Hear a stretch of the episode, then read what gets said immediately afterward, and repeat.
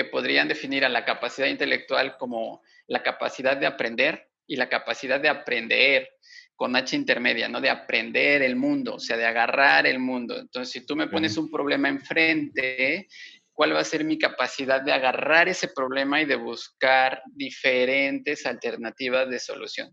Que ese también es otra de las definiciones del intelecto, ¿no? Inteligencia, ¿cuál es la capacidad de encontrar varias respuestas o la mejor respuesta a los problemas determinados, ¿no?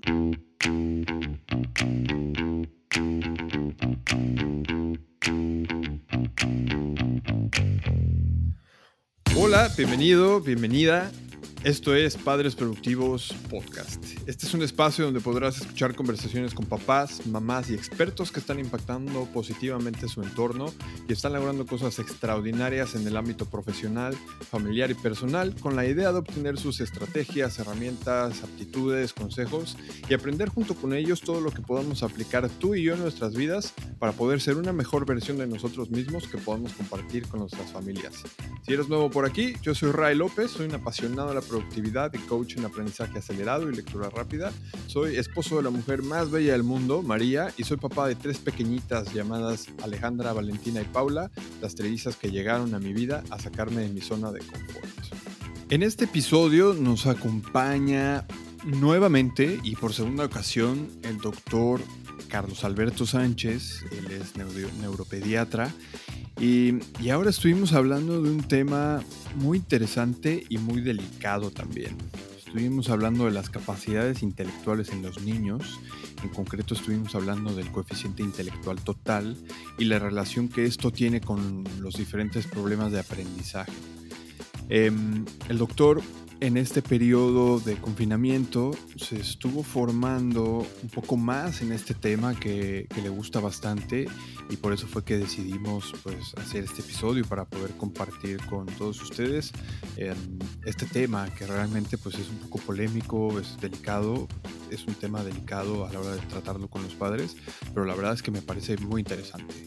En esta charla vimos las dos caras de la moneda o los dos extremos de este coeficiente intelectual total. Hablamos de los casos en, los que el pequeño está por debajo del promedio, las complicaciones que esto tiene en la escuela y en la vida cotidiana.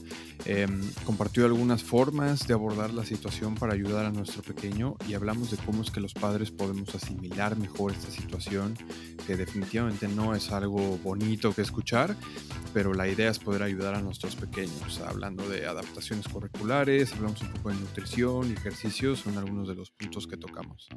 Y por el otro lado, vimos también el caso en el que los pequeños muestran un rendimiento o intereses y comportamiento excepcional a lo que se le llama altas capacidades y que probablemente necesitan otro tipo de educación y seguimiento también hablamos de las complicaciones de este extremo y nos comparte algunas experiencias ocasiones en las que le han llegado pequeños con un diagnóstico, por ejemplo, de TDA, que es el tema con el que hablamos, con el que tuvimos el primer episodio con el doctor, cuando en realidad no es así y se trata de un tema de habilidades cognitivas. Así que no se diga más, los, los dejo con este interesante episodio con el doctor Carlos Alberto Sánchez. Carlos, Bienvenido nuevamente a, este podcast, a Padres Productivos. La verdad es que es un placer poderte tener aquí nuevamente y, poder extraer un poquito más de, tu conocimiento. ¿Cómo, ¿Cómo estás hoy? Hola Ray, buenas tardes. Un saludo, un enorme saludo a todos. Muy, muy contento de estar aquí. Ya la verdad es que estaba yo ansioso de volver a participar, ¿no? Muy contento de la invitación y poder aportar un poquito más. Sí, sí, muchas gracias. De hecho, para poner en contexto, un, poquito de contexto a los que nos están escuchando, tú nos acompañaste ya en, otro episodio en el que estuvimos hablando del TDA, del TDAH en concreto. Y la verdad es que ha sido uno de los, aunque es un tema como muy específico, justo como el que vamos a hablar hoy, fue uno de los episodios como más comentados y, bueno, la verdad es que yo he recibido bastantes comentarios súper positivos y pues qué bueno que podemos tenerte aquí otra vez compartiendo pues más conocimiento. Quería hacerte una preguntilla. ¿Cómo nosotros grabamos hace un par de meses más o menos me parece, un poquito más. ¿Qué, qué te ha enseñado? ¿Nos podrías comentar unas dos o tres cosas que te haya enseñado ahora el encierro? El, encierro obligado. Ok. Ah, mira, una excelente pregunta. Mm, ¿Qué es lo que me ha enseñado? ¿Y por qué tenía yo muchas ganas también de, platicarte sobre este tema? Que si yo pudiera, he pensado, si yo pudiera pedir un, un, superpoder, ¿no? Así que me dijeran, oye, pues fíjate que te has ganado un superpoder. Puedes volar, puedes volverte invisible, puedes tener fuerza extraordinaria, ¿no? ¿Cuál es el poder que eliges? Y yo diría adaptabilidad. Quiero ser adaptable.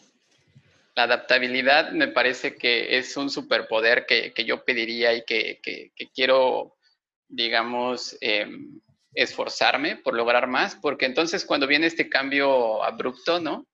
Y estás en casa y entonces ya no puedes hacer lo que antes hacías y ya no puedes ir a trabajar al consultorio como antes trabajabas y ya no puedes ir a nadar, a lo mejor como que a mí me gusta nadar y no puedes ir a nadar y los cambios tan bruscos. Eh, lo que hice eh, fue adaptarme. Vi que había, era un problema que yo no podía controlar, era un problema que no dependía de mí ni de mis cercanos, que no podía pedir a nadie que lo cambiara y entonces dije, bueno, me toca adaptarme y ya no puedo ir a nadar, bueno, voy a hacer ejercicio todos los días en mi casa. Voy a ponerme un horario específico y una rutina para hacer ejercicio. No puedo ir al consultorio, voy a dar consultas online. ¿no? Eh, no puedo ir al Congreso, que ya había yo apartado mis fechas y ya había apartado vuelos y todo, no puedo ir a volar al Congreso, bueno, voy a tomar un Congreso online. Y entonces eh, me enseñó dos cosas. La primera es la adaptabilidad, la importancia de adaptarnos a las situaciones. Y dos, a respetar mucho y a, aunque suene muy trillado, a darle el valor que se merece al tiempo que tenemos, ¿no? O sea, lo más preciado que tenemos el día de hoy, en algún lugar leía que el tiempo es la nueva riqueza, ¿no? Sí tiempo, tiene chance de leer, de hacer ejercicio, de comer bien, de estar contento, pero eso se gana con tiempo. Y a lo mejor, pues también nos toca ahorita adaptarnos a esta nueva situación para poder extraer el mayor tiempo posible, ¿no? para disfrutarlo y crecer en nosotros mismos. Sí, aprovechar mejor el tiempo. Aprovechar mejor el tiempo, que te digo, a mí me parece que es la nueva riqueza. Sí, sí, definitivo.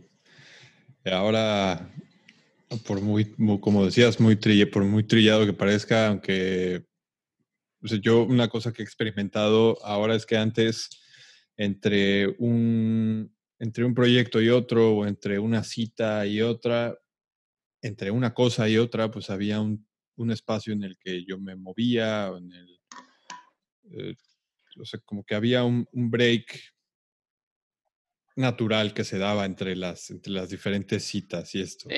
Y, y, ahora, como todo es online y es desde casa, en un principio eh, yo tenía mi agenda con una videollamada, una consulta, tú, tú, tú, tú, tú, sin espacio entre, entre eso y creo que sí es muy cansado y poco a poco he ido aprendiendo a que también esos espacios en mi calendario al menos se tienen que, los tengo que respetar y me siento mucho mejor, definitivo.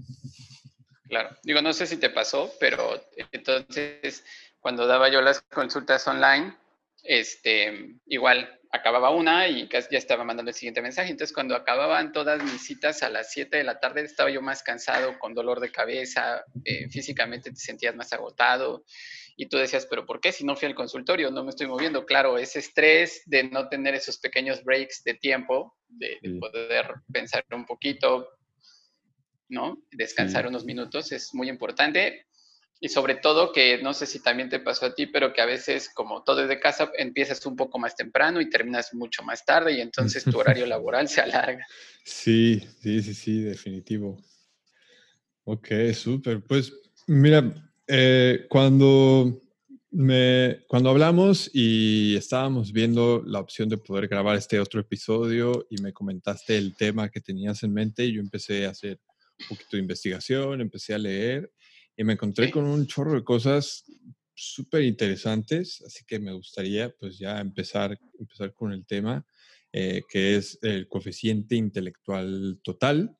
Em, me gustaría pues abrir preguntando en qué, qué es en sí el coeficiente intelectual total y como para qué nos sirve, básicamente.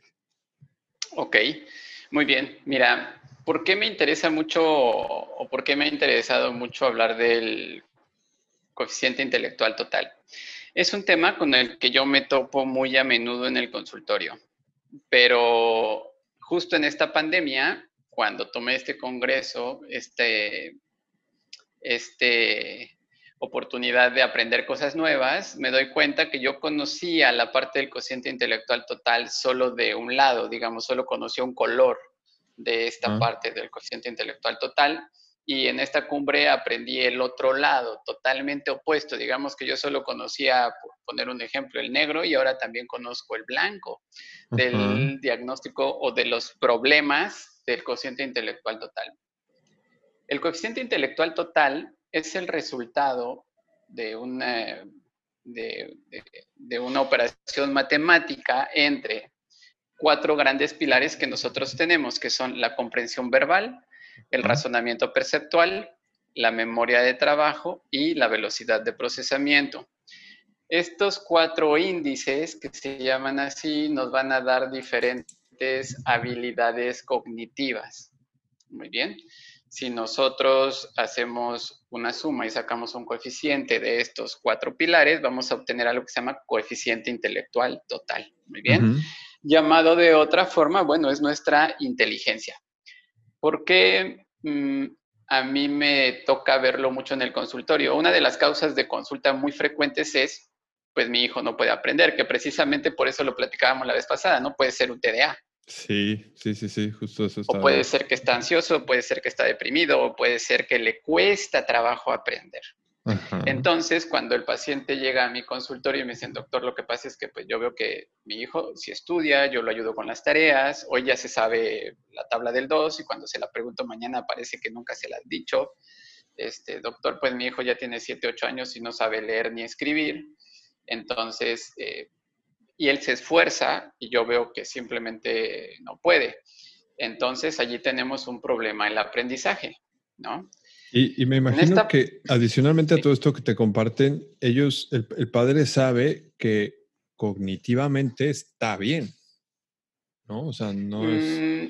Mm, no, y allí viene la parte bien interesante de estos temas, ¿no? Que aquí, como en la vez pasada, voy a poner este disclaimer, ¿no? Este, este descargo de responsabilidades, porque vuelvo a lo mismo que con TDA. Ahí vamos a tocar cosas muy delicadas. Si tocar el TDA es un tema delicado y que causa, digamos, controversias, me parece que si ahora yo hablo o me inmiscuyo en el apartado intelectual de tus pequeños, puedo generar todavía más problemitas, ¿no? O sea, como que puedo generar ahí sentimientos encontrados en los papás que son difíciles de abordar y que es una de las más grandes, de los mayores problemas en el consultorio a veces. Oye, lo que pasa es que mi hijo es muy inteligente porque eh, cuando pasamos, vamos a una tienda y vamos de regreso a casa y si yo tengo que pasar a otro lugar y me paso la cuadra de la casa, mi hijo me dice, oye papá, ya te pasaste, ¿no? O eh, se aprendió el diálogo de su caricatura favorita o otra cosa que me, me dices muy frecuentemente es, él sabe manejar el celular mejor que yo, ¿no? Doctor, usted viera que él es el que prende y apaga la tele y se mete a través de PlayStation, Xbox. No, él es súper inteligente, pero tiene ocho o siete años y no sabe sumar uno más uno, no puede hacer dos más dos, no sabe leer y en la escuela lleva puros cinco. Entonces, yo creo que hay un problema en la escuela, por lo cual no está aprendiendo, pero él es muy inteligente. Y entonces, pues ahí tenemos que investigar porque cuál es el problema. Volvemos a lo mismo, es un problema atencional, es un problema de atención, es un problema de aprendizaje, es un problema de memoria a corto o largo plazo. ¿Qué es lo que está causando ese problema del aprendizaje? Todavía no vamos a poner un diagnóstico, pero ahí hay un problema en su aprendizaje. ¿Cuál? Todavía no sabemos, pero le cuesta trabajo aprender por diferentes causas. Y entonces, de hecho, muchas veces o la mayoría de las ocasiones llegan conmigo ya con estudios neuropsicológicos realizados, o sea, ya llegan con un coeficiente intelectual calculado, ya llegan con, con la hojita y fuimos a un neuropsicólogo, neuropsicóloga, institución, etcétera, y me dieron este documento que a ver si le sirve a usted. Y entonces yo lo leo y vemos allí que tiene un cociente intelectual total de 70. Tiene un cociente intelectual de 60, 65. Eh, velocidad de procesamiento, memoria de trabajo, 50, ¿no? Este, pues es un problema del intelecto es un problema de su inteligencia. ¿Sobre, sobre qué rangos, cuáles son los rangos? Por ahí había escuchado, la verdad no recuerdo exactamente el número, que alguien comparaba la, el coeficiente intelectual de Einstein, que era de... 160. Entonces, fíjate, cuando yo obtengo esto, eh, a mí me gusta siempre ser muy práctico con mis papás y le digo, mire, les enseño la gráfica de peso y talla. Esta se llama gráfica, es una gráfica dependiente porque aquí están las X y las Y y si sube el tiempo, si avanza el tiempo, sube el peso. Por eso son, tienen gráficas en forma de L y se llaman gráficas dependientes de, ¿no? Si usted me pregunta, oiga, doctor, mi hijo está flaquito o está gordito o está en un peso ideal, pues yo de vista puedo decirle, pues me parece que está gordito, pero el doctor de al lado le dice, no, para mí está súper bien y por ahí alguien que pues este, está con un poquito de peso arriba, le puede decir, no, yo lo veo flaquito. ¿Quién de los tres tiene la verdad? Bueno, la verdad está en una gráfica. Vamos a pesarlo y vamos a comparar su peso con el peso, digamos, mundial o global, ¿no? Eh, se llaman percentiles. Promedio. Percentiles. El 50% de la población pesa tanto, entonces si el niño pesa tanto, ese es su peso ideal. Si pesa 5 kilos arriba y el menos del 90% de la población pesa eso, eso es un sobrepeso, ¿no? Sí. Y lo mismo podemos hacer con el cociente intelectual total. Siempre les digo esto del peso y la talla porque le digo, bueno, mire, alguien le podría decir que es muy inteligente, hay quien a lo mejor la maestra o alguien le va a decir, no, es que su hijo, perdón por la palabra, es solo una expresión, no, pues su hijo es un burro, ¿no? Sí. Em, pero ¿cuál de los dos tiene la razón? ¿Usted o la maestra? O yo, yo le voy a decir, no, yo no veo problemas, está todo normal la casa. ¿Quién de los tres tenemos la razón? Afortunadamente hay una manera también de verlo gráficamente, de cuantificarlo. Y si bien el cociente intelectual total, aquí también puede haber controversias, no es que el cociente intelectual total no es toda tu inteligencia, tenemos otros tipos de inteligencia, la inteligencia interpersonal, inteligencia artística, la kinestésica, ¿no? La intrapersonal, que es muy importante, la teoría de las, de las inteligencias múltiples, estoy muy de acuerdo en eso y también las tomamos en cuenta.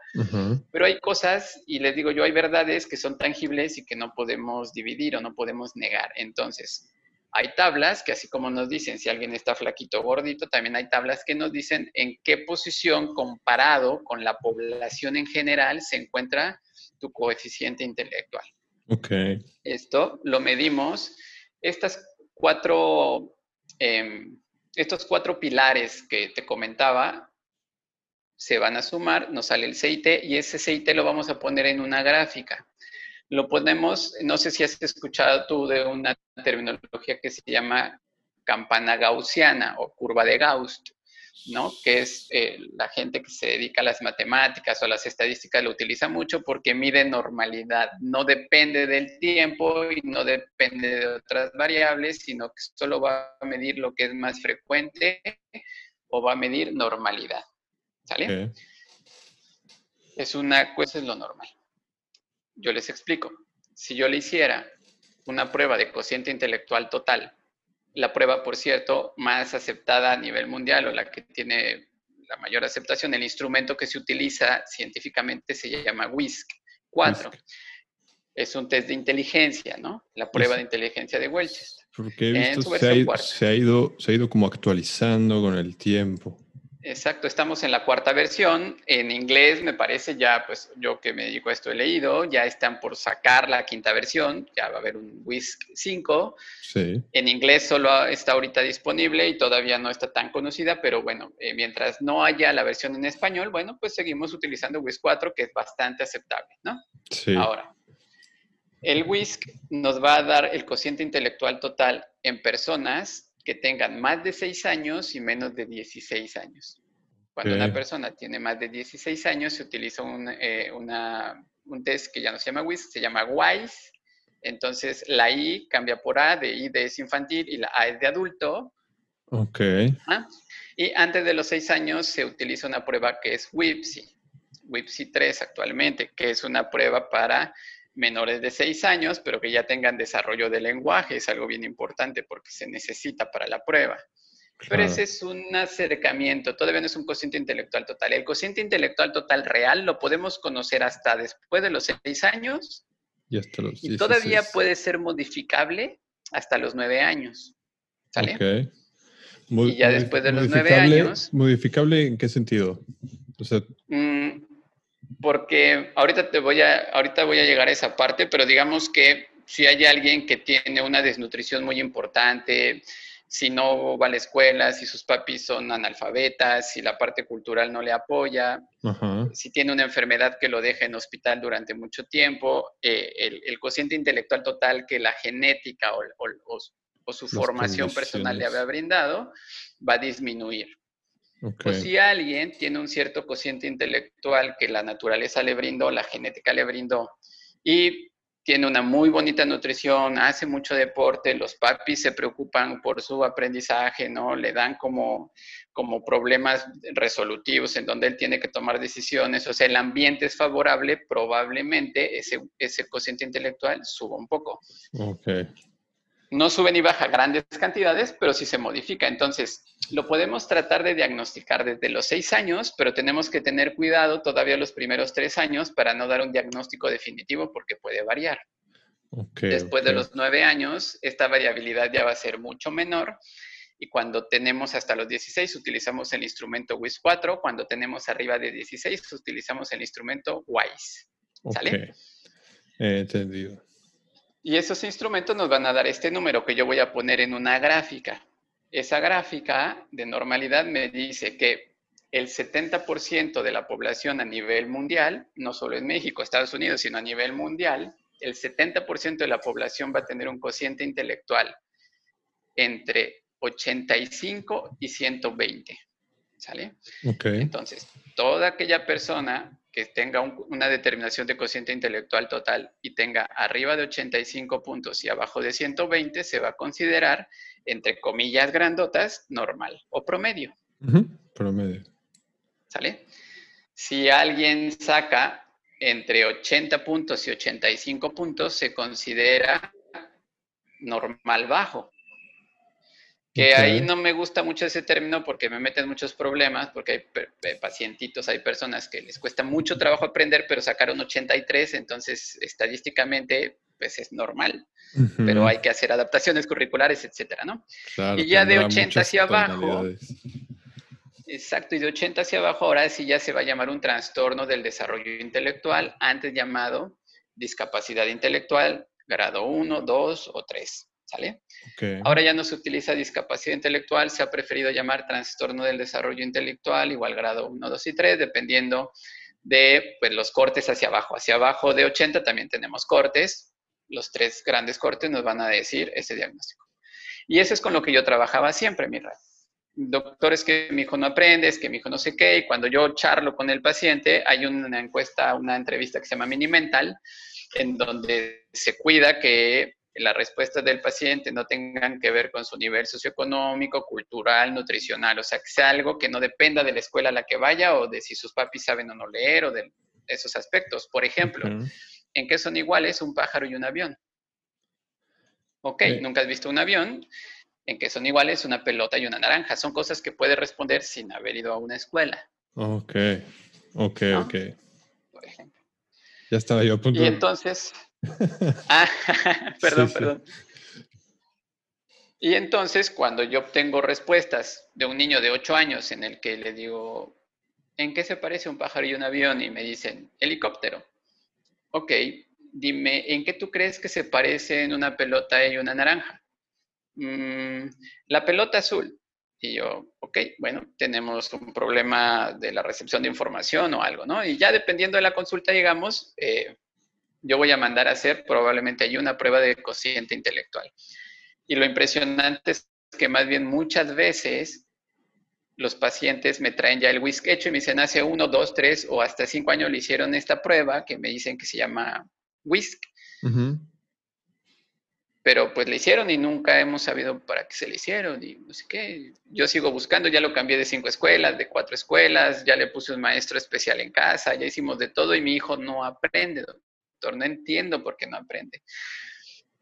Y yo no me explico, entiendo que debe ser una situación muy delicada el dar esta información, pero yo eh, digo, entonces, si llega este paciente conmigo, ¿qué le voy a decir también? Bueno, señora, con este papelito usted me dice que le cuesta trabajo aprender, la dejo igual. Claro.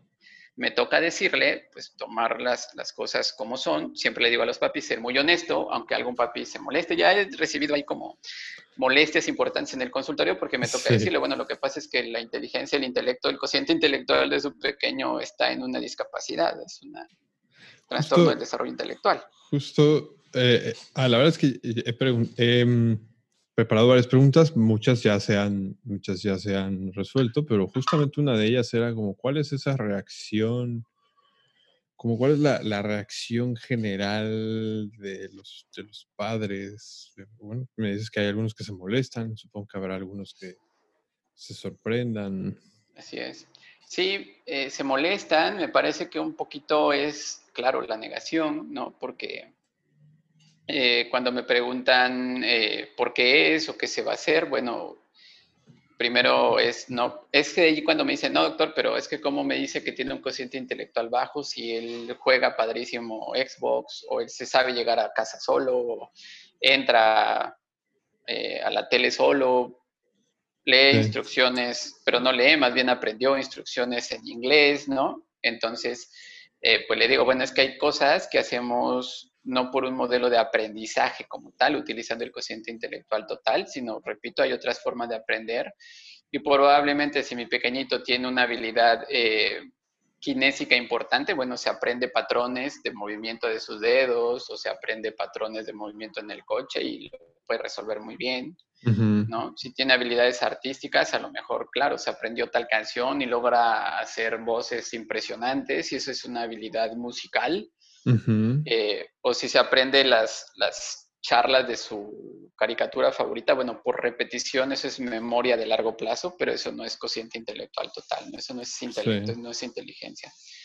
Y primero viene esa parte de negación, entiendo que no es un diagnóstico bonito, pero yo siempre he sentido esa responsabilidad, primero, de ser muy honesto en el consultorio y dos, como lo platicábamos la vez pasada, creo que lo más importante es la información.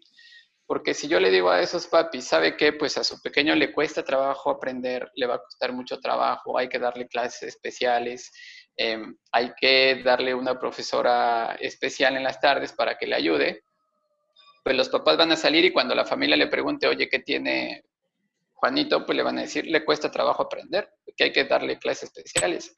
Y se acabó el problema. Pero eso es muy peligroso. Más bien lo que yo les digo es, bueno, su cociente intelectual total cae en una discapacidad. Así como hay pequeñitos que tienen una discapacidad visual, hay pequeñitos o personas que tienen una discapacidad auditiva, hay personas que tienen una discapacidad motora porque no pueden caminar. Sí. Esto es una discapacidad, lamentablemente una discapacidad invisible, porque la gente lo va a ver que corre, sube, trepa a los árboles y hace todo, nada, y van a decir, este niño es un niño sano. Sí. Pero no, si es una discapacidad invisible que causa muchos problemas.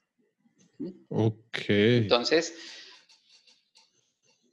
¿no? Y entonces cuando salgan y le preguntan, oye, ¿qué te dijeron que tiene Juanito? Ellos van a decir, tiene una discapacidad del aprendizaje, o sea, no es que le cueste trabajo aprender, más bien tiene una discapacidad del intelecto y entonces, ¿qué hay que hacer? Bueno, hay que tomar cartas en el asunto, vamos a buscar adecuaciones curriculares. Es más, hoy día el gobierno da becas porque requieren estos pacientes, como te imaginarás, requieren muchos apoyos a veces, ¿no? De maestras, sistemas especiales de educación. Y tan es cierto esto y tan es eh, importante diagnosticarlo que el gobierno puede ofrecer una beca de, estudiante a un paciente que caiga dentro del, la, del diagnóstico de discapacidad. Ok. ¿no? Y, entonces hay mucho que hacer. ¿Crees que esto, atendiéndolo a una manera, más bien, atendiéndolo tempranamente, es posible mejorarlo? Seguro que sí. Em, no puedes tú cambiar el cociente intelectual total, sobre todo cuando estamos arriba de los nueve años, como te comentaba, ¿no? Y la verdad es que cuando estás en los seis, siete años, probablemente sí le vas a ayudar mucho, pero por ejemplo, si tiene un 60 de cociente intelectual, no, yo le digo a los papis, no les voy a prometer que vamos a ir a un 90 o un 100. O sea, a lo mejor si tiene un 60, vamos a ir a un 65, 67. Pero entonces esos papás, más que otra cosa, tienen la oportunidad de llegar con la escuela y decir, ¿sabes qué? Mi hijo tiene un trastorno del aprendizaje, antes llamado discapacidad intelectual. Yo en mi diagnóstico pongo un trastorno del desarrollo intelectual que requiere adecuación curricular, ¿no? Porque entonces ahí estamos en el tema de, es que me ha tocado pacientes en los que el papá me dice, es que mi hijo las maestras ya me dijeron que tiene una edad mental de 5 o 6 años porque no sabe sumar, no sabe restar, no sabe leer, pero las videos, las caricaturas que él ve, y de hecho como tiene 15 años, pues ya se anda fijando en las chicas, ya anda haciendo preguntas de niñas, ya anda con los cambios propios de un hombre de 15 años. Entonces, y me dicen, yo no sé cómo educarlo, como el adolescente que es de 15 o 16 años, o como las maestras o el reporte psicológico salió que tiene una edad mental de 5 o 6, o sea, le doy carritos de 5 o 6 o me pongo a platicar con él de cosas de 15 o 16 años. Y mi respuesta es, bueno, él hay que tratarlo como una persona de 16 años o 15 años. Tiene 15 o 16 años, hay que educarlo, hay que darle, de hecho, hay que esforzarnos mucho porque tengo una muy buena educación cívica, una educación sexual, una educación este, de comportamientos, ¿no? Porque si no se va a meter en problemas. Pero no es que tenga una edad mental de 5 años, tiene un trastorno del desarrollo intelectual que le impide aprender a leer, a escribir, a desarrollar cálculo matemático o lógica. Entonces, hay que tratarlo como la edad que tiene, pero hay que saber que tiene un problema de aprendizaje dado por un trastorno en su desarrollo intelectual. Sí. ¿no? A mí me gusta comparar mucho con lo de lentes porque me parece lo más práctico. Es como, oye, Doc, es que mi hijo no aprende, pero ya me dijeron que no ve, es miope. Bueno, que no es que, te, no, es que no aprenda, lo que tiene es un problema de la vista. Arregla eso, atiende eso, ¿no?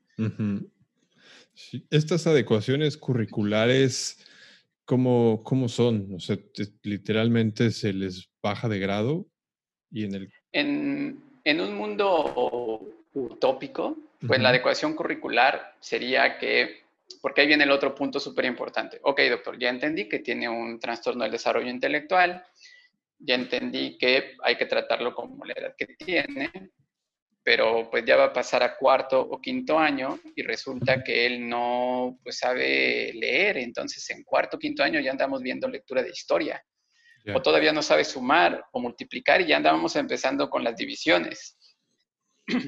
Pero él tiene muy buenos amigos, en la parte de, interacción social con los amigos es muy amiguero, le encanta, tiene buenos amigos, este, es muy buena onda. ¿Qué vamos a hacer? ¿Lo dejamos en cuarto? o como todavía no sabe sumar ni restar, lo bajamos hasta segundo. Es un chavo de la estatura y del tamaño de un niño de cuarto o quinto año, va a estar trabajando y conviviendo con los niños de segundo año. Pero además, no es algo de que si lo repruebo va a tener un año más para aprender. Ese no es el problema. El problema es que aunque lo repitas un año más, no va a aprender, porque el problema es el intelecto. Claro. Entonces, sus alumnos, sus amigos van a volver a pasar a tercero y él se va a volver a quedar en segundo y así. Entonces, allí eh, la respuesta no es el reprobarlos. Tampoco entonces, doctor, ¿qué hago? Le digo a la maestra que me lo pase con 6, 7 y que llegue a sexto y luego en la secundaria, ¿cómo le hacemos? Tampoco. No se le puede regalar una calificación. ¿Qué podemos hacer? En la adecuación curricular es que la maestra le dé su clase, digamos, al grupo en general, y que a mi pequeño le prepare su adecuación, o sea, ok, ¿en qué vamos contigo? En las sumas, ok, te voy a poner sumas y te voy a enseñar a que sumes aquí con el grupo, con todos nosotros, pero tus exámenes y tus avances académicos van a ir enfocados a lo que tú puedes hacer. Le digo a los papis que cuando él pueda decir que 5 por 2 es 10, sea suyo, que no lo hay, que no se lo regalen en un examen, pero tampoco que cuando le entreguen el examen de todos sus demás compañeros, pues él vea su calificación y se sienta frustrado y diciendo, pues yo no puedo, yo no paso, ¿por qué no me sale? ¿No? Entonces ahí lo ideal es, ok, ¿en qué vamos? Eh, vamos en las sumas, te enseño a sumar y cuando sepas sumar, vamos a pasar a las multiplicaciones y entonces voy a tu ritmo en el mismo salón de tus compañeros, con tus mismos amigos. Y cuando te sacas un 8, un 7 o un 10, es tu 8, tu 7 y tu 10 de lo que tú aprendiste, de tus avances reales. Eso se llama adecuación curricular. En las escuelas de gobierno hay un sistema que se llama sistema USAER. USAER. Que el sistema USAER es para aprendizaje de regularización, ¿no? Eh, es un sistema de regularización en el que hace tiempo, eh, cada ciertos días de la semana, llegaban los maestros de educación especial por los alumnos que requerían adecuaciones curriculares los sacaban de su salón, los llevaban a un salón aparte y allí se les daban sus clases, eh, digamos, adecuadas, ¿no? A cada uno, al nivel al que fueran. Esto debo, debo decir que la licenciada Alejandra Vera es quien me ha eh, invitado mucho a estos temas y a quien le agradezco porque es, es mi, mi, mano derecha en la parte de la consulta, es una excelente profesional, ella es neuropsicóloga y es quien se encarga de dar o de hacer estos test. Claro, hay, hay la doctora Natalia, eh, la licenciada Natalia García también es excelente, hay muchos licenciados con los que me apoyo. Y la licenciada Alejandra, eh, ella sabe mucho de USAER, entonces me platicaba que eso a final de cuentas, pues parecía ser un poquito no inclusivo, ¿no? Porque, bueno, los niños se daban cuenta que a Pedrito hay que sacarlo del salón y llevarlo a otro salón, y pues los niños saben que se lo llevan a unas clases especiales, etc. y no es inclusivo, eso es... Eso se ve mal entre los niños. Entonces, ahora el sistema USAER ha rotado, ya no es que saques al niño del salón, sino a la maestra que le toca dar esas clases se le entrega un, em, un currículo especial en donde va a llevar las clases de Pedrito en el salón con sus demás amigos, pero avanzando a su ritmo. La verdad es que es un poquito, te decía, un mundo utópico. Yo lo que he visto es que no funciona también. Te imaginarás el problema que tiene un maestro que tiene 30, 35 alumnos, que debe de guiarlos y que además tiene que tener otro espacio como para poder enseñarle a Pedrito. Entonces es difícil, es difícil. Me parece que todavía podría evolucionar un poquito más. Entonces, cuando tú detectas esto a tiempo y desde el primer año tienes una adecuación curricular en donde no lo reprueban, en donde no vaya a cinco escuelas, porque en la primera escuela pues el maestro era malo, en la segunda escuela el director no lo comprende, en la tercera escuela la maestra es demasiado exigente y en la quinta escuela la maestra es demasiado laxa, entonces no aprende en ningún lado. Y ya lo llevaron a que le hagan su cociente intelectual y todo, y le dijeron que es que le cuesta aprender, es que la maestra no le pone atención, ¿me entiendes? Entonces todo este tiempo perdido si se hubiese hecho un diagnóstico adecuado, como yo trato de hacerlo en el consultorio, ¿sabes qué? Estamos en primer año de primaria o en segundo año de primaria. El diagnóstico es un trastorno de las habilidades cognitivas, un trastorno del intelecto. ¿Qué es lo que tenemos que hacer? Adecuación curricular, ya, mando cartas a la escuela, la mami lo lleva con una, digamos, con un especialista, con un neuropsicólogo especialista que le va a dar, hay algo que se llama rehabilitación cognitiva, o sea, no es otra cosa más que pues practicar mucho con él, ¿no? Que esté practicando de una manera divertida, que no se sienta invadido, que no se sienta frustrado porque él no aprende. Claro. O sea, se le ayuda a tener habilidades de aprendizaje. Abordarlo desde una manera diferente a la que habitualmente enseñan en la, en la escuela. En la escuela. Entonces, de esta forma, si desde el segundo o tercer año se le están dando estas adecuaciones curriculares, va llevando un seguimiento, lleva una muy bonita nutrición, también hace deporte, si lo requiere lleva eh, aporte de medicamentos que le ayudan a concentrarse más, este, tiene el apoyo de omegas, por ejemplo, entonces cuando ese niño llegue a quinto o sexto año, te apuesto que es muy distinto su futuro y su calidad de vida a alguien que pues no han hecho nada y que le dicen que es que es el burrito o es que es el flojo que simplemente no quiere porque lo ven tan saludable, que dicen, no, pues es que él sí quisiera, pues aprendería.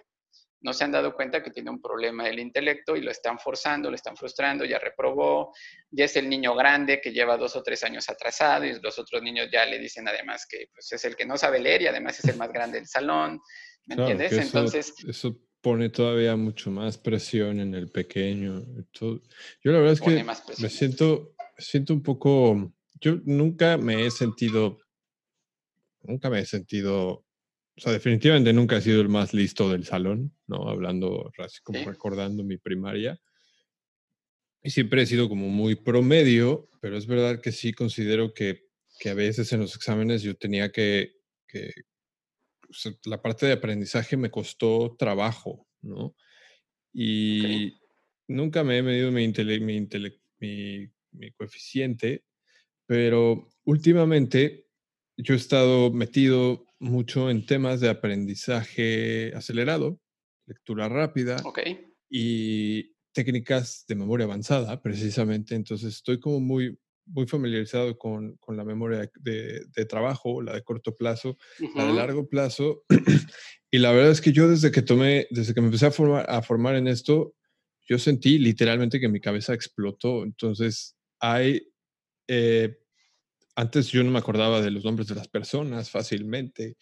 Eh, estábamos teniendo una conversación y si te volví a ver 20 minutos después, la verdad es que yo no recordaba ni siquiera de qué estábamos hablando, pero siempre he sido muy hábil socialmente, por ejemplo, desde chiquito. Entonces, ahora que, sé que hay diferentes formas de aprender, es increíble cómo ya voy al súper y me acuerdo de la lista entera de, de, lo, de lo, que hay que traer.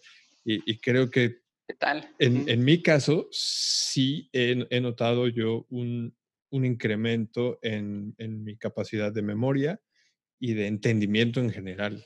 Entonces, claro. me, me, cuesta un poco de trabajo como asimilar la idea de que, de que este coeficiente no se puede subir. Yo, yo sé que no es una, una norma, de que, no, de, de que no sea así, pero sí creo que hay esperanza por ahí, mucha.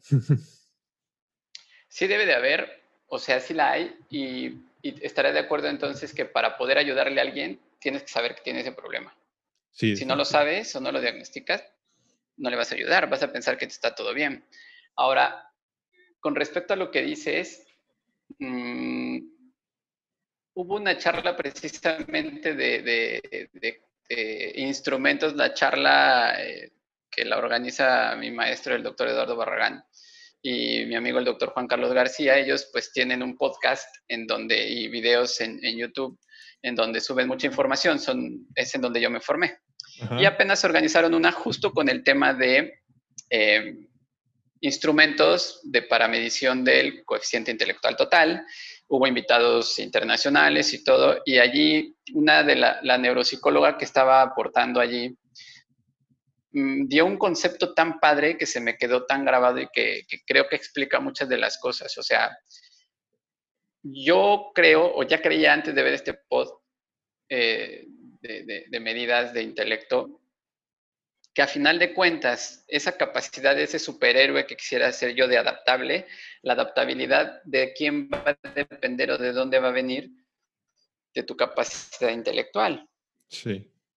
Porque ellos decían que podrían definir a la capacidad intelectual como la capacidad de aprender y la capacidad de aprender con H intermedia, ¿no? De aprender el mundo, o sea, de agarrar el mundo. Entonces, si tú me pones un problema enfrente, ¿cuál va a ser mi capacidad de agarrar ese problema y de buscar diferentes alternativas de solución? Que ese también es otra de las definiciones del intelecto, ¿no? Inteligencia, ¿cuál es? La capacidad de encontrar varias respuestas o la mejor respuesta a los problemas determinados, ¿no? Uh -huh. Entonces me pareció muy importante porque decían ellos, bueno, es que hay niños que no tienen esta capacidad de aprender el mundo. Entonces, si tú les pones una plana o les pones a escribir, a diferenciar si se escribe con S o con Z, y el cociente intelectual no está tan bien desarrollado, no toman el problema, o sea, ellos tratan de grabarlo, ¿me entiendes? No están tomando el problema. A lo mejor otro niño resulta que es muy malo en ortografía y tiene muy mala memoria pero su cociente intelectual es muy bueno y su capacidad de aprender ese problema es bueno. Entonces, a lo mejor va a buscar estrategias para que aprenda cuando va con S y con Z, ¿no? El truco de que la S la pronuncien más raspada, F, y entonces a esas son con Z, ¿no? Y cosas así para recordar. Entonces, eh, ese niño a lo mejor si tiene una capacidad intelectual muy desarrollada y tiene problemas de lectura o de escritura, va a tener menores problemas a futuro porque está sustituyendo un problema con las habilidades cognitivas elevadas que tiene. ¿no? Sí. Entonces, por ejemplo, tú dices, ¿sabes qué? Que yo me di cuenta que soy re bueno en esto, pero no tengo buena memoria. ese razonamiento ya depende de tu intelecto. O sea, tú estás diciendo, yo reconozco que no tengo buena memoria para los nombres. ¿Qué voy a hacer? Reforzar eso. Ya reforcé eso. Reconozco, veo que tengo un problema de lectura, leo muy lento. ¿Qué voy a hacer? Aprendo ese problema, lo agarro ese problema y lo resuelvo. Sí, definitivo. Tomando cursos. Una persona que no tuviera esa capacidad intelectual le van a decir, oye, es que lees lento. Y él va a decir, sí, leo lento, pero no sé qué hacer me gustaría mejorar mi lectura, pero no entiendo cómo puedo mejorarla. Ok. No, pues es que hay unos cursos que puedes tomar, híjole, pero ¿y ese curso, este, en dónde me inscribo? ¿Es, ¿Tengo que ir a la escuela o cómo le hago? ¿no? Entonces, el intelecto no está jugando a favor. Ahora, si esa persona a lo mejor sabe su diagnóstico, las personas que le rodean saben su diagnóstico, le pueden apoyar, ¿no? O sea, saber que le va a costar trabajo y apoyarlo y meterle un curso de lectura, etcétera. Ok, ok. Y esto me viene a... O sea, esto creo que estamos hablando como de la parte de los porcentiles bajos, ¿no? Estará el otro lado de la moneda. No sé si esto es a lo que te referías con la parte de blanco y negro. Me imagino que está el, otro lado en el que los porcentiles son, son altos y creo que también no todos son estrellitas, o sea, también tendrá sus complicaciones esta parte. Claro. Fíjate, allí viene el otro problema. Entonces, si yo tengo un cociente intelectual entre 85 y 120, estoy dentro de la media. Y los maestros que me toquen me van a poder enseñar, me ven muy bien. Si estoy abajo, pues ya platicamos un poquito de eso. Y si estoy arriba, y si tengo un 125, un 130, un 140, aquí como te imaginarás, la consulta es un poquito distinta, porque cuando yo detecto que hay un problema hacia abajo y hago el whisk y efectivamente sale abajo, pues la consulta es un poquito tediosa. Y dudan del diagnóstico y quieren hacer dos o tres pruebas más. Pero cuando pienso que el intelecto está arriba y les hago el intelecto, el cociente intelectual y realmente resulta que está arriba, pues no lo dudan, dicen, ay, qué padre, salió alto, ¿no? O sea, ahí, no hay como esa negación. Claro. no, pues fíjate que yo creo que tu pequeño, el problema que tiene es que tiene un cociente intelectual arriba, de 120 a 150 se consideran, o el nombre científico, digámoslo así, es superdotado, y arriba de 150 se consideran genios. Entonces, por eso le digo, el Brainstein se le dice genio no porque se nos ocurre, o sea, tiene una causa científica, ¿no? Con un CIT de 160. En general, a ellos se conoce como personas con altas capacidades. Que esa es, el, es la información nueva que tengo y que me ha ayudado a descifrar muchas cosas, porque entonces resulta, es el, la misma causa de consulta, no aprende en la escuela, reprueba en la escuela. Llega el paciente, doctor, tres, cuatro escuelas, no aprende. Lo mismo, está reprobando. Ok, interrogó al paciente. Oye, ¿en qué se parece un pájaro y un avión? ¿En qué ambos vuelan? ¿En qué son diferentes? Uno está vivo, el otro está construido. ¿En qué son iguales una pelota y una naranja? Son redondas, doctor. ¿Y la diferencia? ¿Rebota? ¿La otra no? Ok. ¿Cuánto es el triple de la mitad de 30? 45. Ok. ¿No? Y entonces tú dices, wow. Porque no aprende. Sí. Está reprobando todo.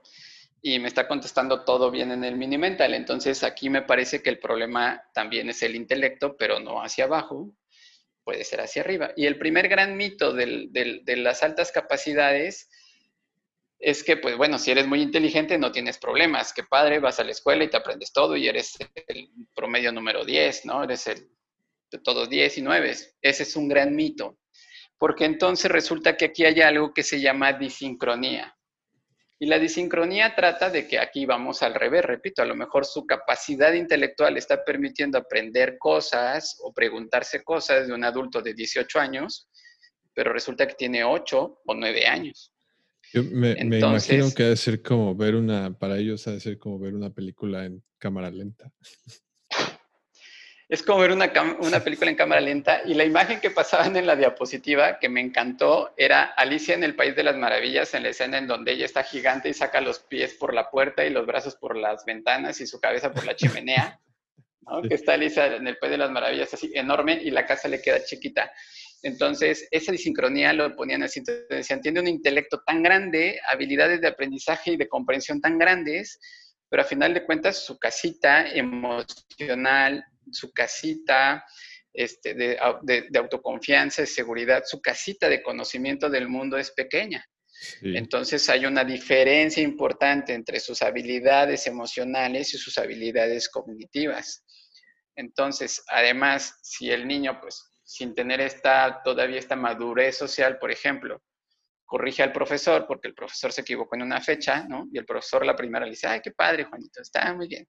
Luego al rato, este, en la página tal, y el niño, no, no, profesor, está en la página fulana. Y el otro, el profe, pues, ok, Juanito, pero ya mejor silencio, ¿no? Y entonces en esta parte, o el niño va a terminar rapidísimo sus clases, sus tareas, se va a parar, va a molestar al niño de al lado, tiene ganas de aprender más, agarra el libro que está en las alturas y tira por accidente los otros libros, entonces se mete en un problema y me lo mandan con diagnóstico de TDA.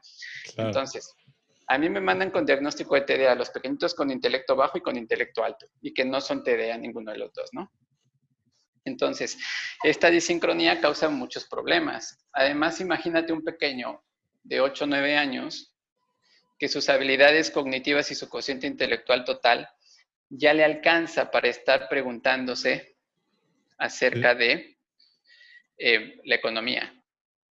Oiga, doctor, ¿por qué estás triste? Lo que pasa es que yo escuché que a mi papá le bajaron el suelo, entonces pues creo que ya no tenemos tanta economía y tiene pues 8 o 9 años. Otro niño de esa edad, pues en el consultorio luego me platican, pues es que mis papis están enojados y yo ya sé que pues se van a divorciar y, ¿no? Y entonces los papás me dicen, es que no le hemos dicho nada, nadie ha platicado con él, pero bueno, nada se le escapa, ¿no?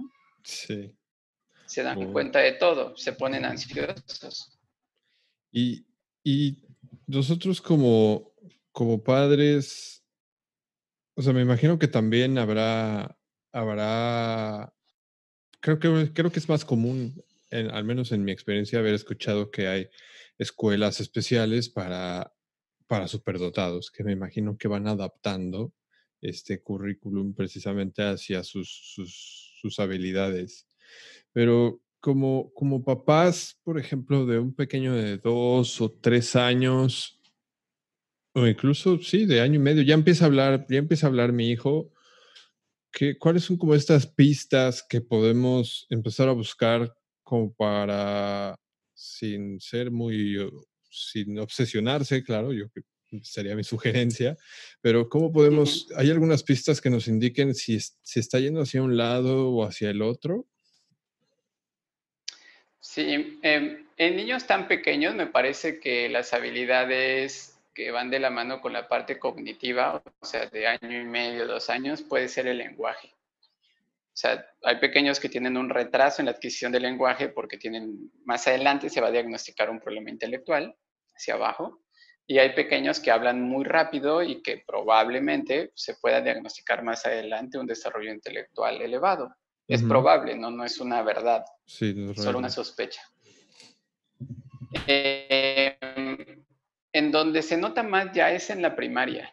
De hecho, cuando tú platicas con pequeñitos con estos diagnósticos de altas capacidades, ellos te dicen que lo que pasa es que se sienten diferentes, porque entonces los niños se salen a, jugar fútbol un poquito más adelante. Te voy a contar sobre un pequeño lo que me platicaba. Em, este pequeño tiene diagnóstico de algo que se llama doble excepcionalidad. La doble excepcionalidad es cuando tienes altas capacidades y además de las altas capacidades tienes un diagnóstico como TDAH agregado o puedes tener un TOC, o puedes tener una dislexia o una discalculia. O sea, tienes dos diagnósticos conviviendo eh, de problemas del aprendizaje, pero uno de ellos es altas capacidades, o sea, cociente intelectual elevado. Okay. Entonces, este chico, él llegó y me dijo, doctor, ¿cuál es la causa de consulta? Problemas sociales, trastornos sociales, no quiere estar con nadie en la escuela. Doctor, yo creo es que lo que pasa es que yo soy diferente. Vengo a tu consulta porque soy diferente. ¿Por qué, hijo? ¿Por qué crees que eres diferente? Porque pues es que los niños se salen y están viendo pues allí en sus celulares este, fotos así 3X y cosas de esas y están súper emocionados y pues a mí la verdad es que qué aburrido, o sea, yo ya le dije que qué onda con ver eso, yo prefiero les digo, oigan, ¿por qué no vamos a leer tal cosa? O está padrísimo, ya saben que la Tierra gira a tal velocidad y pues ellos me ven como bicho raro. O mis amigos dicen que cuando vamos a hacer una reunión para tomarnos unas cervezas, para empezar a, ver qué se siente tomarte unas cervezas. Y yo les dije que acaso no saben que si toman alcohol se pueden dañar las neuronas y no saben que les puede hacer daño y el rato ya no van a aprender bien, ¿no? ¿Qué edad tenía este pequeño? Este pequeño tiene 10 años. Ok. ¿No? Entonces, aparte tú ves cómo los chavos ya están en otra onda y este niño está agarrándolo todo muy bien, pero entonces le está costando trabajo. Además, se aburre. Dice, además yo me aburro en mis clases y yo le pido al profesor que me deje otras cosas y el profesor lo que ha hecho pues es este, pues a mí yo le ayudo a calificar las tareas y yo le ayudo a esto, pero entonces claro, él se siente muy orgulloso y está padrísimo que él esté al lado del profesor, pero socialmente, ¿qué es lo que pasa? Que si reprueba uno de sus compañeros, pues el compañero no se va a enojar con el profesor, se enoja con él. ¿no? Y los compañeros pues ya lo toman como una autoridad más. Entonces, la parte social estaba muy afectada. Y él me decía, es que yo me siento distinto, doctor, pero no sé qué me pasa. Entonces, no encajo en ningún lado. Y en mi casa también tengo muchos problemas porque mis papás se enojan cuando yo les hago preguntas, yo les hago preguntas pues, de gente más grande y no me contestan. La verdad es que y además me dijo, ¿y sabe qué? Que yo creo que tengo TDA. Y dije, ¿ah, sí? ¿Por qué dices que tienes TDA? Porque mire, me cuesta trabajo poner atención, me aburro con facilidad, pero algo que me gusta lo aprendo muy bien y además siempre me estoy moviendo y siento como ganas de moverme por adentro y yo, hijo, me estás describiendo así, ¿no? Como me estás describiendo las características del libro, ¿no? De lo que leíste. Entonces, pues la verdad es que sí, entonces pues yo lo que le dije, vamos a, enseguida vamos a hacer, hablé con los papis, vamos a hacer una detección de cociente intelectual, salió elevada, es un pequeño altas capacidades, que entonces su habilidad cognitiva no le está permitiendo adaptarse socialmente a su grupo de escuela, me lo mandan por problemas de aprendizaje, reprueba, pero él reprueba porque se aburre y porque además ya tiene como una lucha con las autoridades, porque él siente que algunos temas él los maneja con más fluidez que el profesor. Eso demerita la autoridad del profesor, entonces él no tiene ganas de hacerle tanto caso al profesor. Y si lo cambian de escuela, pues en la escuela en un par de meses o tres meses va a volver a tener más habilidades que el profesor. Entonces, eh, es un problema, ¿no? De hecho, en la última consulta que tuve con él, le dije, oye, ¿cómo vas con tus clases? Pues muy mal, doctor. Y yo, ¿por qué van muy mal con tus clases? Pues es que resulta que ahora son por WhatsApp así por WhatsApp y eso no te gusta. No, a mí me gustaba más cuando eran por Zoom. Y yo le dije, ok, probablemente, pues por alguna razón, el profesor decidió hacerlas por Zoom. Y la respuesta del niño que me impresionó fue, sí, ¿sabes por qué estamos teniendo clases por WhatsApp? Y yo, ¿por qué? Para evitar la disparidad entre el aprendizaje con mis compañeros. Porque tú sabías que antes, cuando íbamos a la escuela, los niños que tenemos más posibilidades económicas, los papás nos pueden comprar más cosas y los que no tienen mucho dinero compran menos cosas. Pero ahora que no vamos a la escuela es peor, porque yo tengo mi computadora y hay niños que no tienen ni un celular. Entonces la maestra nos dijo que como no todos tienen computadores celulares con video, pues vamos a hacerlo por WhatsApp. Así que aunque no me gusta, estoy de acuerdo. ¿no? Y entonces tú dices, wow, este niño tiene 10 años y todo lo que está pensando, él tiene ansiedad, él, eh, uno de sus síntomas pivotes es mucha ansiedad, se muerde sus uñitas, este, se arranca el cabellito. ¿Por qué? Porque está, siempre son detalles que él está pensando. Ok, yo tengo mi computadora, mis amigos no tienen computadora, entonces por WhatsApp y la economía ahorita está baja y pum, pum, pum, su cabecita le está dando esta habilidad cognitiva impresionante pero digamos que dentro de su regalo, pues también tiene su penitencia, ¿no? Porque es lo que le está causando los problemas sociales, le está causando los problemas emocionales y a final de cuentas tiene problemas de aprendizaje. Sí. Entonces, el primer grande mito sobre altas capacidades o pacientes con cocientes intelectuales altos es no necesitan ayuda, qué padre que tienen, mételo a la escuela y solito le ve re bien. No, hay que diagnosticarlo porque le va a ir mal. Claro. De hecho, hay adultos con altas capacidades que no están diagnosticados y entonces también el libro dice que hay más o menos un 50 o 60% de adultos con fracaso laboral, pues son altas capacidades, que se sintieron no incluidos, que sienten que tienen mejores ideas, pero entonces sus jefes no los, ¿no? Su seguridad no es buena, se pelean con todo mundo, son agresivos, algunos son depresivos, algunos son muy ansiosos. Y además que lo traen, lo traen arrastrando desde la escuela también y todo. Exactamente. Y entonces hay adultos que dicen, eh, hay una conferencia de una, de una señora que dice, yo antes y después del diagnóstico de altas capacidades, ¿no? Antes me sentía el bicho raro, no sabía, yo sabía que era diferente, pero no entendía por qué, y cuando pues, me hacen el diagnóstico y ahora sé que pues es porque soy genio, vaya, ya encaras a la vida desde otra perspectiva, ¿verdad? Ya te la a otras cosas y ya sabes por qué eres, entre comillas, diferente. Claro, claro. Y qué, híjole, cómo, me imagino que esto va a ser un tema un poco digo, frustrante podría llegar a ser como para los, los papás. Y creo que mientras más preparados, pues, pues mejor. ¿Qué, ¿Qué, qué, podemos hacer como papás que tal vez, bueno, creo que lo primero sería ser consciente, ¿no? Del nivel que tienen nuestros pequeños. En cuanto estemos viendo alguna alerta que tal vez nos indique alguna, algún trastorno en el aprendizaje, habría que ver por qué, ¿no? Y, y acercarnos. Hay me imagino que habrá asociaciones o centros o especialistas como tú que a los que la gente se pueda acercar y, y, aprender con ellos y, formarse. Claro. Esta, em, esta cumbre que yo tomé eh, tiene como una base aquí en México pero la verdad es que todos los especialistas, los psicólogos, neuropsicólogos, la mayoría son de España, es una, son sociedades y fundaciones españolas. Em, aquí en México ya empieza a haber como en cada estado, se trata de que ya haya como un representante, ¿no? De, de que sea capaz de diagnosticar esta parte de altas capacidades aquí en, en, Cancún está la licenciada Alevera, ella es la que me invita a mí y porque dice, yo necesito pues también que un neurólogo, porque a veces es difícil que la parte social y psicológica se hace el diagnóstico, lo mandas con un neurólogo y si el neurólogo no conoce esto, pues todo es TDA, TDA, medicina y vámonos, ¿no? Y, mm.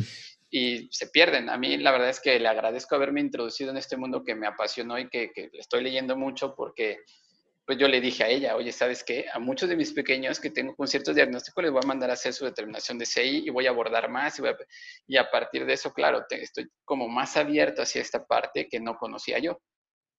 Entonces, sí ya hay en México, la mayoría, pues la verdad es que en otros países, eh, específicamente el que yo conozco ahorita, pues es España, sí hay estas eh, fundaciones, estas sociedades especializadas en tratar estos temas tanto en niños como adultos y que es muy importante porque así como se habla de la inclusión cuando tienes un problema de discapacidad, del que sea, pues ahora vemos que también se debe de hablar de la inclusión cuando tienes un diagnóstico de altas capacidades o cocientes intelectuales altos.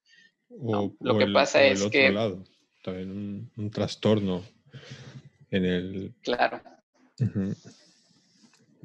En el desarrollo del intelecto, sí. Sí, sí los hay. Eh, te digo, aquí en Cancún, eh, la licenciada Ale y yo como neurólogo somos los que hemos... A mí me encantaría, eh, así como ya llevo años trabajando con esta parte del cociente intelectual hacia abajo, ahora me ha interesado, ya tenemos pacientes dirigidos y buscados especialmente hacia cocientes intelectuales elevados. Arriba. Ok, pues la verdad es que me parece súper interesante y, bueno, pues para los que nos están escuchando, pues que sepan que, que, la, que, no está solo, ¿no? y que, y que hay, hay, información ahí y que yo me voy a asegurar de poner pues tu, tu, contacto para que si alguien nos está escuchando y de algún modo le resonó algo, pues que puedan acercarse contigo, informarse más y poderlos canalizar hacia, hacia donde sea relevante y, y como hay algo que como papás, porque me imagino que también influye, aunque sé que el test como tal puede ser que no, las preguntas no dependan de un nivel socioeconómico, yo me imagino que el entorno, que también habrá muchas excepciones a esta regla, pero yo me imagino que el entorno también influye mucho en si tus papás de algún modo te te fomentan ese abrazar el problema, el que te frustres un poco más para que busques la solución em, y que te, que te estén dando como herramientas. ¿Qué, habría algún consejo que nos puedas dar hacia los padres como para poder, ya que tenemos esta información, hacer algo al, al respecto? Claro. Em, me parece que lo más importante, eh, y como seguramente pues acercarse con nuestros hijos. Nosotros no podemos detectar nada si no los conocemos a detalle. Si sabemos si van bien en la escuela en calificaciones, pero cómo vas con los amigos, ¿no? A lo mejor eres un pequeñito que lleva dieces, pero pues en la parte social te cuesta trabajo y te veo pues un poco triste porque te cuesta trabajo hacer amigos. Bueno, vamos a ver qué sucede. Em, si te conozco y entonces eh, hay una, hay una regla como general, ¿no? Que decimos luego, bueno, pues, si un papi puede decirnos el nombre de tres amigos de su hijo, es que lo conoce, que sabe quiénes son sus tres mejores amigos. Dime los nombres, o sea, no me digas tiene dos o tres, ¿cómo se llaman? Sí. ¿No? Si eres capaz de jugar con tu hijo sin aburrirte tú y sin que se aburra tu hijo durante una hora, se conocen, están conectados y no que a los 15 o 20 minutos pues ya le das el celular para que tú hagas otra cosa, que a lo mejor no sabes siquiera cuál es su juego favorito o su caricatura favorita. ¿Sabes cuál es su materia favorita? ¿Sabes cuál es la materia que más trabajo le cuesta? ¿No? ¿Es contento en su escuela? ¿Está realmente contento o va allí porque tiene que ir allí? Entonces, yo creo que si tú detectas que tu pequeñito eh, no está 100% a gusto con sus amigos, no está 100% a gusto en su escuelita, pues te tienes que preguntar por qué. Si las maestras, por otro lado, te están diciendo que su, sus calificaciones van abajo por tal o cual cosa, pues también pregúntate por qué. A veces es la maestra o la escuela, pero algunas veces no son ellos. Algunas veces nos cuesta trabajo reconocer que el que está teniendo una dificultad es mi pequeño, yo lo entiendo, ¿no? Ese enorme y gran amor que le tenemos a los hijos, pues nos pueden cegar en muchas cosas o hacer que los justifiquemos. Entonces, entre más rápido nosotros podamos detectar algo, más rápido se puede hacer un excelente diagnóstico y proveerles de las herramientas para, a final de cuentas, siempre lo que buscamos es mejorar su calidad de vida. Claro. Y realmente en mi, en mi trabajo como neurólogo en estos temas y pues en todos, lo que buscas con los niños es mejorar su calidad de vida, ayudarle a los papás a entenderlos. Entonces, algún dato de alarma o algo así en concreto que, yo te pudiera decir con mis pequeñitos es, a los dos años, un niño debe de decir por lo menos, por lo menos 20 palabras.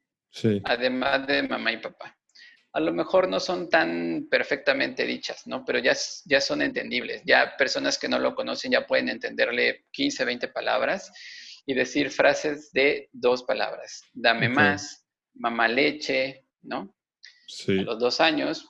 A los tres años son más o menos ya 200 a 300 palabras y frases de tres palabras. Dame más agua, qué rica leche, ¿no? Tengo más hambre. sí. Exacto, o sea, ya son tres palabras. Entonces es bien fácil de recordar, ¿no? Dos años son frases de dos palabras con 20 palabras en su argot. Tres años, frases de tres palabras, entre 200 y 300 palabras en su argot. Porque desde allí podríamos detectar problemas tan sencillos como otitis media de repetición en donde no escucha bien y por eso no desarrolla lenguaje, hasta problemas ya que se van a ir enfocando hacia un trastorno del aprendizaje. ¿No? Ok, súper. Si tu pequeñito le está costando trabajo aprender y sacar buenas notas, muchos papis me contestan, es que a mí no me importan las calificaciones, a mí lo que me importa es que sea feliz y aunque saque 5 o 6, si él es feliz, pues qué padre. Híjole, no estoy tan de acuerdo con eso, porque por algo no está sacando un 8 o un 9, no vamos a exigir 10 o 9, pero bueno, un 8. Claro. ¿No? Entonces, si bien no es tan importante el número frío que a veces decimos, no, esos son números fríos, bueno, no es tan importante, no lo tomes como que tan inteligente o intelectual escolar es, tómalo como una base para que tú sepas si a él le gusta y está aprovechando el lugar a donde lo estás mandando diario. Sí. Y, y ahora, en cuanto al lugar, ¿tú crees que influya, o sea, ¿crees que los profesores de ahora estén como, como bueno, me imagino que no todos, ¿no? Pero que, que estén preparados o que haya un buen, como un buen augurio hacia, hacia estos dos lados en cuanto a, a México, hablando de México? O sea, como decías, de que un profesor Mm. teniendo 30 alumnos, de repente ve uno que, pues que tal vez se está trazando, e independientemente del lado de la moneda en el que se encuentre, pues tal vez simplemente pasa de largo y lo reprueba y no va más allá. Sí. Mm, lamentablemente, con sus, con sus maravillosas excepciones, porque conozco profesores, como me dedico a esto, conozco profesores tan dedicados y tan apasionados con ayudar a los niños, entonces no vamos a generalizar, ¿verdad? Sí, claro. Pero sí me parece que a lo mejor no denotando una culpa a los profesores, porque me parece que lo que está mal de base es el sistema educativo, ¿no? O sea, Sí, y los profesores pues están inmiscuidos en ese problema. Pero a final de cuentas, como teniendo lo que contestar es, me parece que los profesores están capacitados para detectar un paciente o una persona con cociente intelectual fuera del límite, ya sea hacia abajo o hacia arriba, no, no lo están en general, ok. ¿no? O sea, en escuelas federales o particulares, no lo están.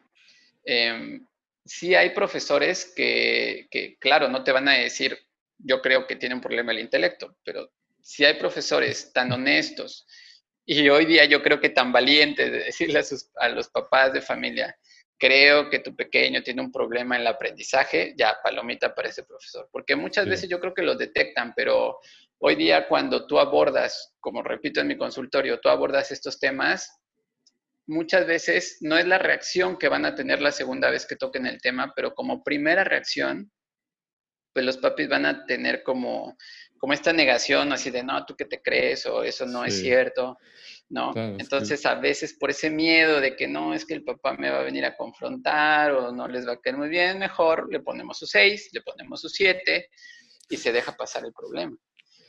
Que al final es hacerle más daño ahí al... al es hacerle más daño. Yo en, entiendo la reacción que puede llegar a tener un, un papá, pues todos tenemos expectativas ahí entonces, pues bueno, que espero que los que nos estén escuchando, pues si conocen algún caso, ya sea personal o dentro de su círculo, pues que compartan esta información y que los padres que estén involucrados con, con sus pequeños en alguno de estos casos, pues que estén un poquito más abiertos a, a entender que, que hay diferentes formas de ayudarlos, ¿no? Sí, y que gracias a Dios vivimos en esta época porque pues yo le digo a los papás, a mí me encanta ser neurólogo en esta época porque si viene usted con un problema en que su pequeño no aprende porque tiene un trastorno del desarrollo intelectual, le puedo apoyar. Hay terapia de rehabilitación cognitiva, hay apoyos farmacológicos que nos pueden ayudar.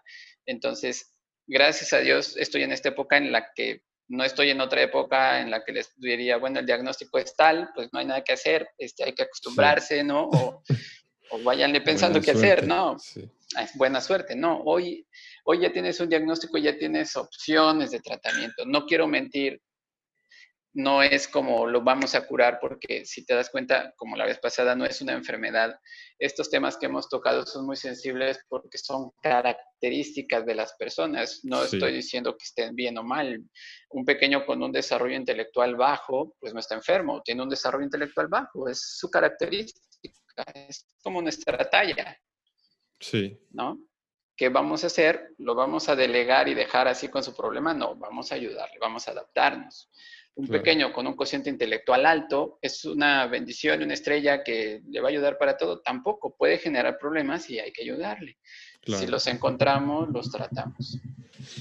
Sí, súper. Pues la verdad es que a mí me parece súper interesante y, y de verdad espero que todo esto que, que vimos aquí pues pueda ayudar a, a alguien más por ahí que tal vez no estaba muy seguro sobre qué estaba pasando en casa o si algún profesor lo está escuchando, pues que también entiendan que puede irse por, que puede ir por ahí, ¿no?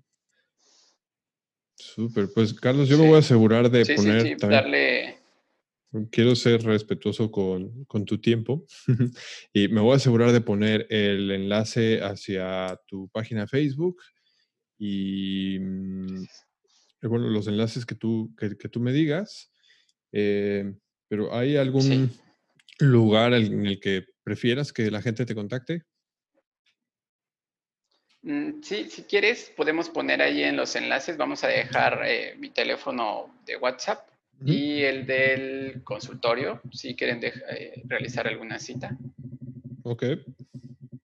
Y ahora que ya regresaste a tus, a tus citas presenciales, ¿sigues manejando citas eh, online? Sí, Sí, ya creo que esa parte de la, de la medicina llegó para quedarse. Sí, ya tengo apartados mis horarios este, presenciales y los horarios eh, de citas online.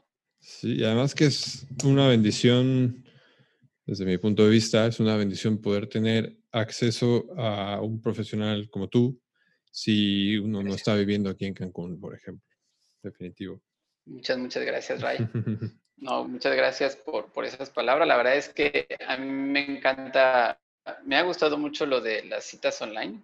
De lo que te decía, ¿no? Ok, este, no puedo ir a mi consultorio, vamos a dar citas online. Y si al rato me dicen, no, pues no se pueden dar citas online, pues este, ¿qué hacemos? Citas por correo electrónico citas por telegrama, pero hay que adaptarnos, hay que crecer, hay que tomar e interiorizar los problemas. Y si detectamos alguno, por más pequeñito que sea, lo tratamos aprender, como aprender el problema. Aprender el problema, sí, sí, Yo me lo imaginé cuando ellos estaban dando esa charla, este, ¿no? Como lo primero que vino a la mente es así como, bueno, tienes este, este toro enfrente de ti que es un problema y bueno, ¿qué vas a hacer? ¿Vas a darle vuelta? ¿Vas a huir? ¿Vas a tratar de esquivarlo? Te vas a quedar paralizado o lo vas a agarrar, por ahí dice, no lo vas a agarrar de los cuernos y te vas a enfrentar a él y vas a decir, bueno, ¿cómo lo, cómo lo resolvemos? Vamos a resolverlo. Muchas veces no podemos solos, hey, ayúdame, vamos a aprender este problema, vamos a agarrarlo y a solucionarlo. Sí, definitivo. Súper.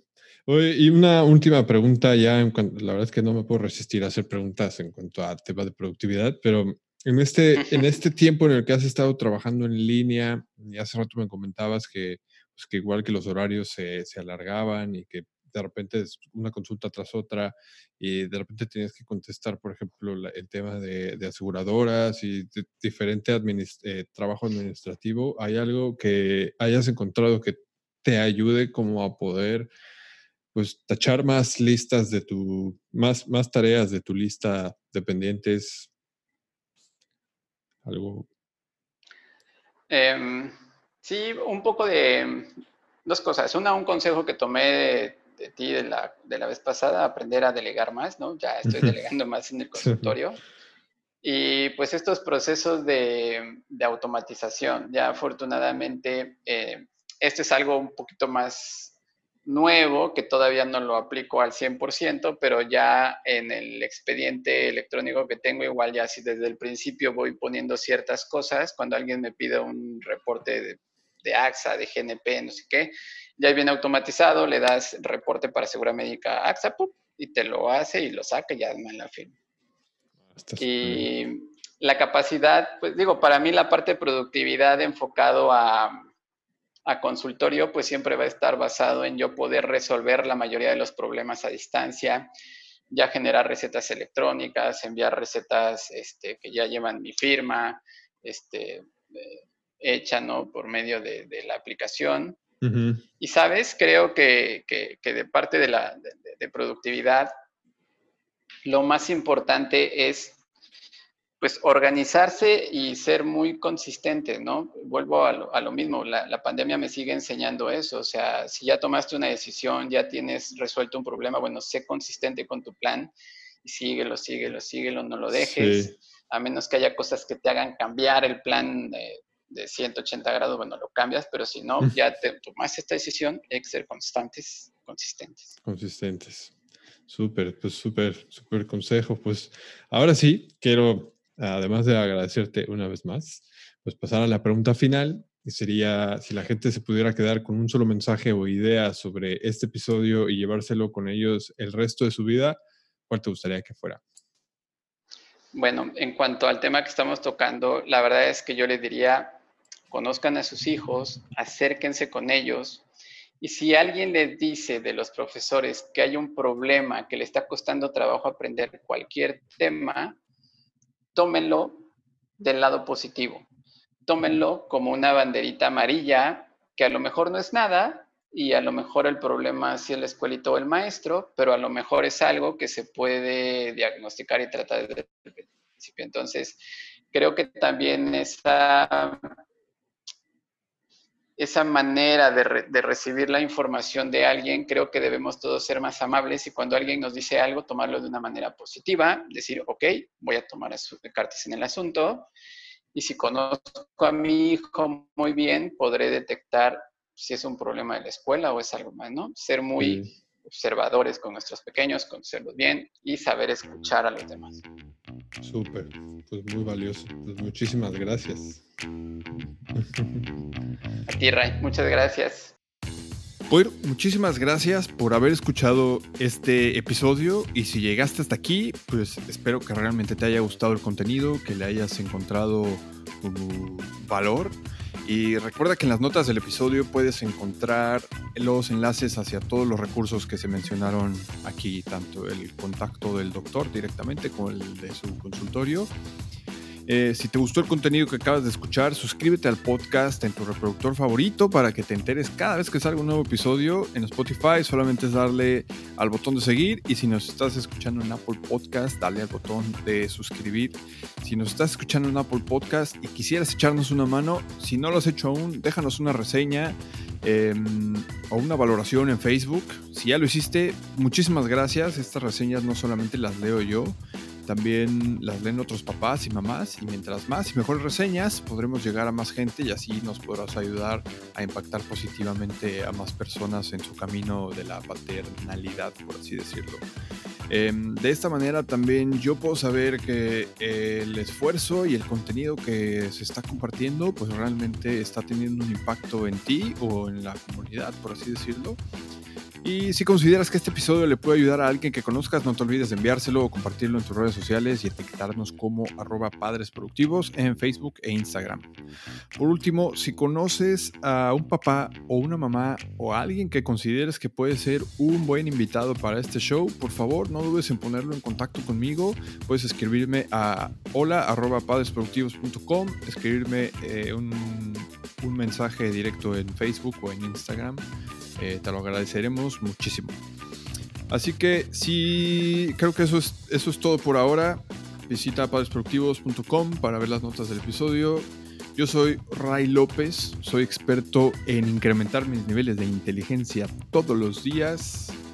Nos vemos el próximo episodio. Gracias, adiós.